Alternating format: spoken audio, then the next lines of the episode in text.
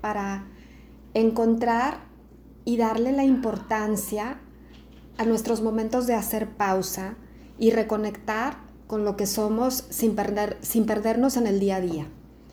Entonces, para el día de hoy, me gustaría platicar esas dos cosas, lo que es estos momentos de paz, de reencontrarnos y a la vez estos momentos de poder mostrar nuestra vulnerabilidad, que aunque pudieran ser dos cosas muy ajenas, lo que tienen en común es que son difíciles de mostrar fácilmente.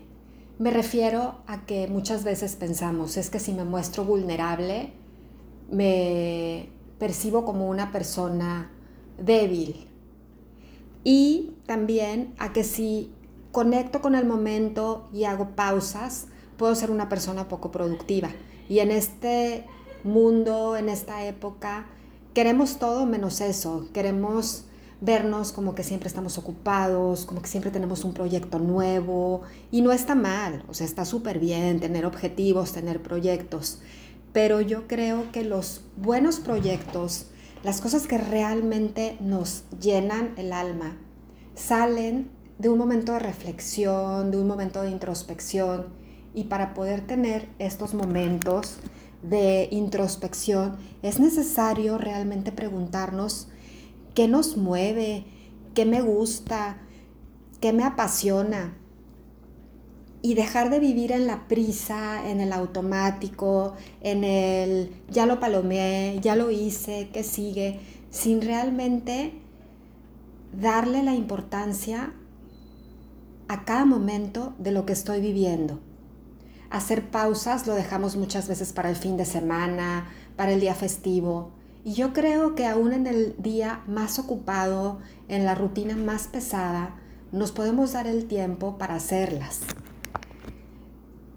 Hacer una pausa no significa que paremos de crear, que dejemos de movernos, que veamos hacia adelante, que descubramos algo nuevo de nosotros mismos, que encontremos nuevas cosas en las que somos buenos, visualicemos nuevos horizontes, entendemos que podemos tener tiempo para nosotros mismos y abrir nuestro corazón hacia nosotros mismos para que luego lo podamos abrir a los demás.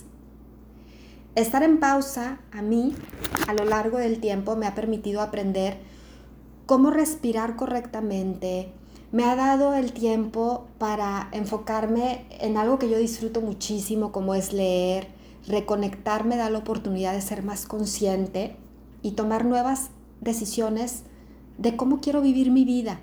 Entonces, este momento de volver a la vida, de que cada vez se ve más la luz, que se reactiva las actividades, es también el momento para aprender y quedarme con lo bonito que, he podido vivir los últimos meses para reorganizarme, meditar, crecer, recargarme y encontrar lo que realmente me apasiona de una manera sana.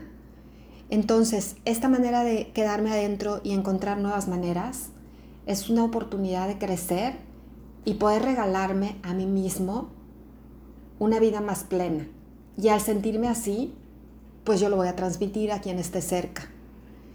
Entonces, no se trata de todo miel sobre hojuelas al momento de hacer una introspección. Hay cosas que nos duelen, hay cosas que nos mueven mucho.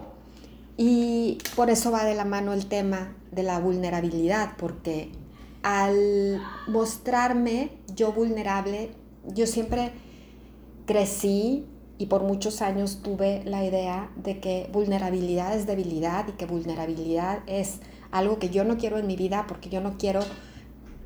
Deje, deja tú que la gente me perciba, yo no quiero percibirme a mí misma como alguien débil. Y con el paso de los años he aprendido que al contrario, vulnerabilidad es fortaleza, vulnerabilidad es saber mostrarme con mis partes luminosas, pero también con mis partes oscuras, y mis partes grises, porque no sería lo mismo si no existieran las dos. Porque el aprendizaje muchas veces se adquiere en los momentos difíciles. Yo he deseado, desde que soy mamá, para mis hijos mucha felicidad, muchos momentos plenos, y eso lo sigo deseando. Pero también en alguna parte de, de, mi maternidad, y yo creo que los que somos papás hemos pensado de que no quisiéramos que sufrieran, no quisiéramos que les pase nada, que todo se les dé fácil.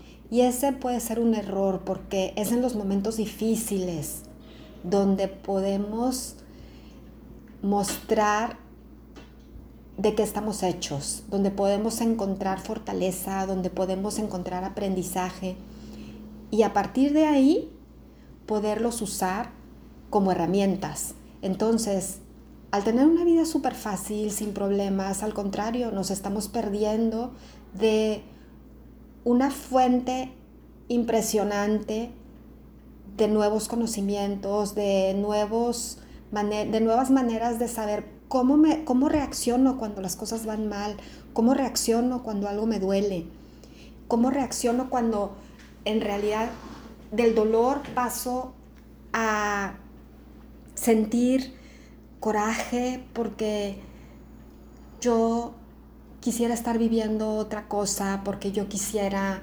estar eh, en el sentido de las cosas difíciles del día a día, me gustaría que fueran, que no fueran así. Entonces, yo creo que lo primero que le debemos de dar la bienvenida es a este sentimiento de incomodidad que nos puede atacar y que nos puede atacar a veces en los momentos más normales, más simples. Yo les he platicado muchas veces a la gente que ha tenido la oportunidad de escucharme, me han invitado de repente, algunas amigas me dicen, oye, quiero que vengas y me des una plática a niños de primaria sobre la inclusión, sobre cómo ser más empáticos, a mí me encanta ese tema. Y he trabajado mucho en él, no porque sea experta, sino porque me gusta, porque ahora que soy mamá de una niña que tiene 12 años, que ya está a punto de entrar en la adolescencia, pues uno quiere que sus hijos siempre sean aceptados. ¿Y cómo aceptarlos al 100? ¿Cómo queremos que sean aceptados al 100? Cuando a veces una parte de nosotros tiene la añoranza, y eso también me lo he permitido, la añoranza de pensar cómo sería mi vida si yo no estuviera viviendo eso. Y, por ejemplo, tuve una experiencia ayer que me dejó así con un nudo en la garganta porque pude estar cerca de unos niños de la edad de mis hijos, donde pues los niños con una situación normal, regular, conviviendo, platicando, pensando este, en unas compras, qué vamos a comer, qué vamos a cenar y no, a ti te gusta esto. Y de repente yo en un segundo conecté con esa parte dolorosa mía de decir, yo no puedo vivir eso porque mi hija tiene una discapacidad. Entonces me acordé perfecto que yo había leído hace unas semanas una publicación donde dice que los papás de niños especiales siempre tenemos esta parte que por dentro estamos llenos de amor para siempre, pero también un poco rotos. O sea, un poco, un poco rotos porque siempre las expectativas de lo que querías tú, se rompió en algún momento y es nuestro trabajo levantarnos, es nuestro trabajo decir, no tengo eso, pero puedo tener esto que es mucho mejor, puedo suplirlo por esto, pero aún así no deja de haber momentos dolorosos. Si yo pudiera regresar el tiempo a esa época en la que la diagnosticaron y en la que yo decía, me voy a dar todo el tiempo de llorar porque yo no quiero que sea un duelo permanente, porque no puede ser un duelo, yo la tengo con vida y porque no puede haber tristeza, tiene que haber puro progreso. Me daría permiso de abrazarme y de mostrar esa vulnerabilidad y de poder decirme a, la persona que fui hace 10 años que se vale tener estos momentos, que se vale ser humano, que se vale ser vulnerable y que esta parte precisamente es la que nos permite conectarnos con el de al lado. Porque a pesar de que todos estemos viviendo experiencias diferentes, todos tenemos un punto que nos tocan y nos duele. Entonces, yo los invito estos días a examinar en nosotros qué es lo que nos duele, qué es lo que nos gustaría que sea diferente, de qué manera nos ha afectado en nuestro día a día, cómo podemos cambiar este sentimiento pero sin negarlo. ¿Cómo puedo decir, ok, está ahí, le permito que salga, le permito que duela, pero cómo puedo hacer el cambio de chip de, ya que lo estoy viviendo y que lo estoy experimentando de esta manera, lo puedo transmitir a la persona que está cerca. A mí me gusta mucho escribir, siento que es la manera en la que lo saco, pero sé que hay personalidades muy diferentes, hay formas de ser muy diferentes. ¿De qué manera sacas lo que te duele? ¿De qué manera sacas las cosas que son como una piedrita en el zapato y que sabes que siempre van a estar ahí? En este caso, lo que a mí me duele, yo sé que es algo que es de por vida, que lo voy a vivir siempre y aún así me pasa cuando tengo estos momentos, hay una parte que me encanta de mí porque siento que al día siguiente vuelvo a ver de nuevo el sol. Al día siguiente puedo decir, vale la pena. O sea, la vida es súper bonita.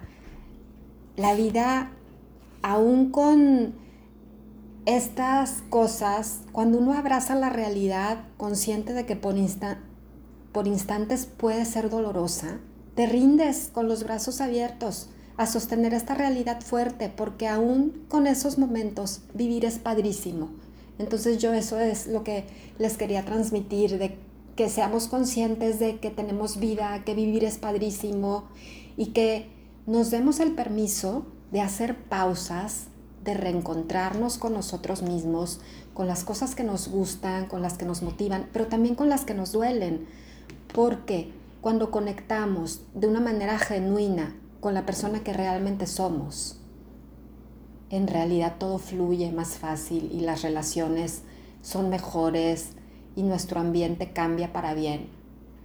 Entonces yo los invito esta semana a abrirnos, abrirnos con lo que sentimos, a compartir lo que sentimos y escuchar lo que el otro tiene que decir y experimentar qué cambio vemos, qué cambio vemos en esa persona cuando se abre, o sea, en esa persona que somos nosotros y en esa persona que tengo enfrente que es nuestro espejo, cómo cambia todo cuando hay un, una aceptación total de la realidad, como es.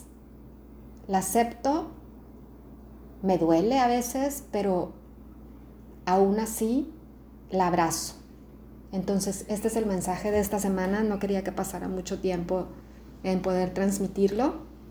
Espero que les guste el tema que es todo se une. La vez pasada fue de empatía, esta vez fue así como hacer pausas y mostrar nuestra vulnerabilidad sin sentirnos apenados.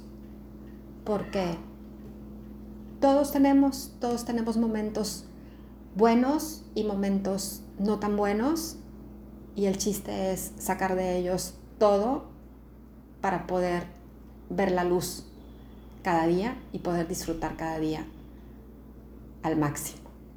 Muchas gracias por escucharme y les mando un abrazo a todos. Espero que puedan entender el mensaje que les estoy mandando y que puedan aplicarlo a la vida así real y que digan, aprendí esto y yo en mi vida lo voy a aplicar de esta manera y lo voy a evaluar a ver qué tal me siento. La cosa y la intención de todo esto es hacer un ambiente un poco más compasivo, empezando por nosotros mismos. Un saludo a todos, bonita semana.